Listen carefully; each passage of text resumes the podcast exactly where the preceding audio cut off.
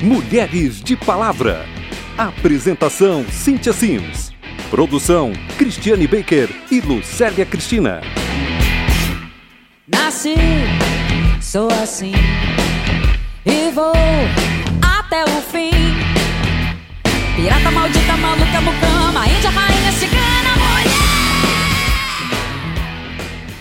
nascimento de uma criança é quase sempre um momento emocionante e carregado de expectativas felizes, certo? Mas o Brasil ainda é campeão de violência obstétrica, aquela cometida contra a mulher grávida e sua família em instituições de saúde no momento do atendimento pré-natal, no parto ou aborto. A violência obstétrica pode ser verbal, psicológica ou, claro, física. Ela se expressa de diversas maneiras, explícitas ou veladas.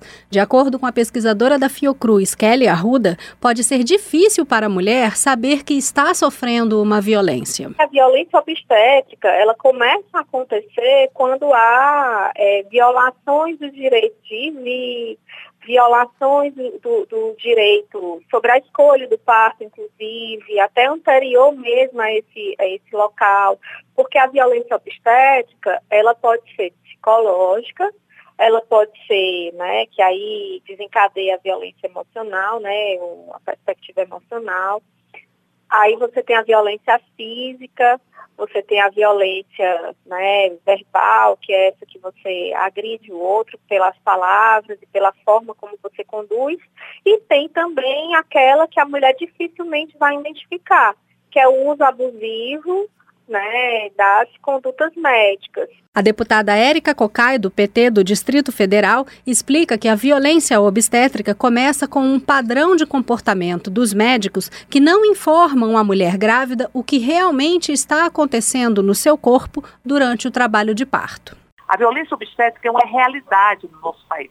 A maioria das mulheres nos hospitais, elas sentem-se violadas na sua condição de gênero, o seu corpo é retirado delas mesmas na medida em que elas não, não, não têm uma uma explicação dos procedimentos que estão sendo cumpridos, muitas vezes ela é objeto de uma violência, de pilhérias, enfim, de desrespeitos na, na hora do parto caracterizando uma violência obstétrica. Vamos agora ouvir alguns exemplos de violência obstétrica sofridos pela mesma mulher. Ela tem um problema de saúde que dificulta a fixação do feto em seu útero e sofreu três perdas gestacionais ou abortos espontâneos por volta de 24 semanas de gravidez. Os depoimentos de Elaine Reis, do Rio de Janeiro, são dramáticos.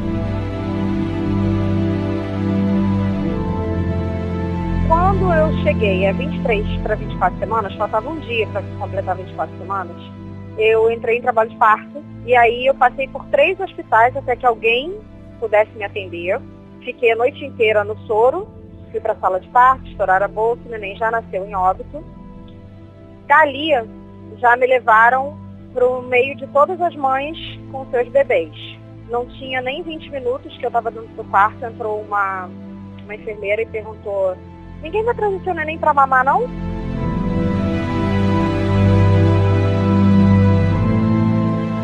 Na segunda gestação, Elaine sofreu de novo com o descaso dos médicos. O meu médico não atendia, não atendia, não atendia.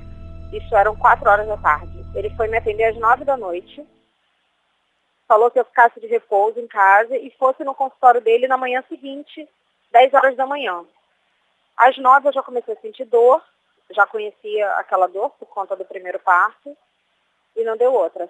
Cinco e meia da manhã eu estava urrando de dor, a gente correu para o hospital mais próximo, eles não me receberam. A médica veio me atender com uma má vontade, como se eu tivesse escolhido incomodar ela naquele momento.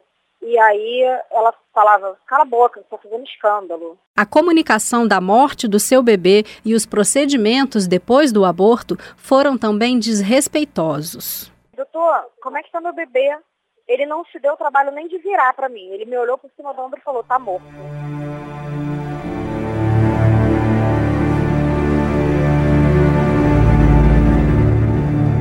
E aí na hora de, de tirar a placenta, ela não estava saindo e ele teve que enfiar o braço em mim para tirar.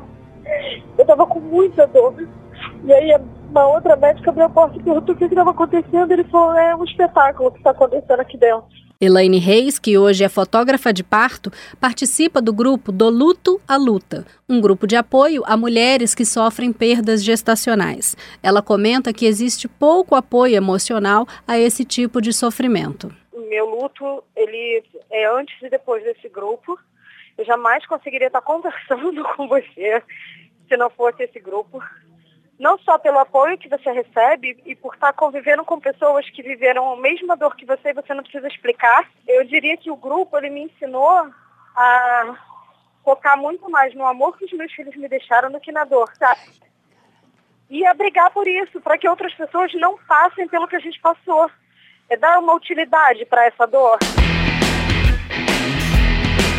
Dica Cultural Pouco se fala sobre o luto das famílias que perdem seus bebês por aborto espontâneo. Daqui a pouco vem uma nova gravidez, é o que dizem, numa total falta de sensibilidade. A existência de um bebê que morre na barriga, que nasce morto ou pouco depois de a mulher dar à luz, não é reconhecida socialmente. Serviços e profissionais de saúde, assim como os amigos e parentes, não estão preparados para lidar com o sofrimento que assola mulheres e homens que vivem a expectativa da vida, mas têm que lidar com a morte. O documentário O Segundo Sol apresenta o drama das perdas gestacionais. Dirigido por Fabrício Jimenez e Rafaela Biasi e lançado em 2015, o filme está disponível no site www.osegundosol.com. Então a gente aproveita para tocar um trecho da música O Segundo Sol, composição de Nando Reis na voz de Cássia Eller, para você ter tempo de refletir um pouquinho sobre essa dor. Quando segundo chegar para realinhar as órbitas dos planetas, derrubando com assombro exemplar o que os astrônomos diriam se tratar de um outro cometa. Quando o segundo sol chegar para realinhar as órbitas dos planetas, derrubando com assombro exemplar o que os astrônomos diriam se tratar de um outro cometa. De acordo com pesquisas da Organização Mundial de Saúde, 27% da mortalidade materna se deve a hemorragias graves durante ou depois do parto. Em março deste ano, o Ministério da Saúde soltou um documento com diretrizes para o parto normal, recomendando que não se pratique a manobra de Cristeler. Essa manobra consiste numa pressão sobre a barriga da mulher grávida, feita pelas mãos do médico ou das enfermeiras para forçar a descida do bebê durante o trabalho de parto. O alerta do Ministério da Saúde é quanto ao risco de hemorragia na mulher e até de acidente vascular cerebral no bebê. Junto com a organização social Artemis, o deputado Jean Willis, do PSOL do Rio de Janeiro, elaborou um projeto de lei sobre o parto humanizado. O projeto foi pensado pela Artemis e, e junto com o nosso mandato para contrapor essa violência que até então não tinha nome, que é essa violência de gênero, que é a violência obstétrica. A violência obstétrica passa por aí, a violência obstétrica passa pelo xingamento, pelo racismo, né, que é praticado contra mulheres pobres, o desrespeito na hora que elas estão lá sofrendo do, as dores do parto.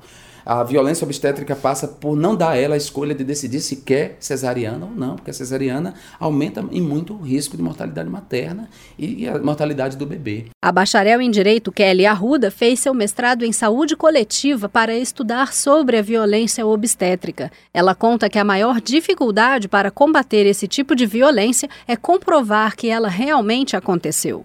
A violência obstétrica ela ainda não é tipificada.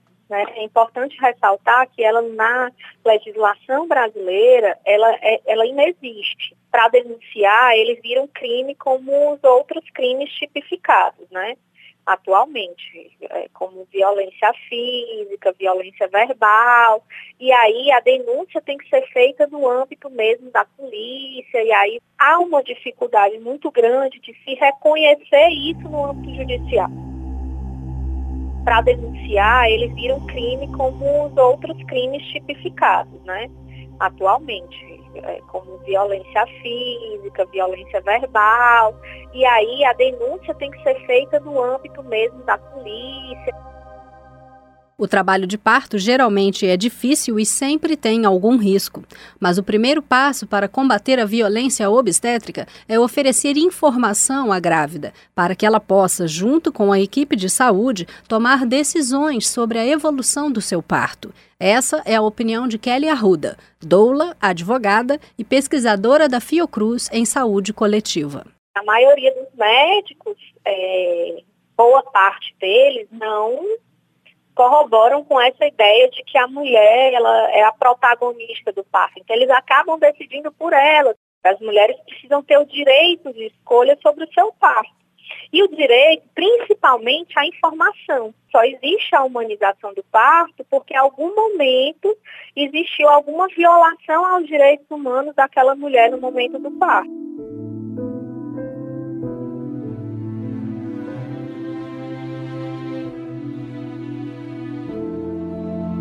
No programa de hoje, a gente encerra a série sobre humanização do parto, falando exatamente do contrário, a violência obstétrica. Participaram a pesquisadora da Fiocruz, Kelly Arruda, a deputada Érica Cocai, do PT do Distrito Federal, e o deputado Jean Willis, do PSOL do Rio de Janeiro. Além disso, a ativista Elaine Reis contou sua experiência pessoal como vítima de violência obstétrica. Eu sou Cíntia Sims e espero que você tenha gostado. Até a próxima!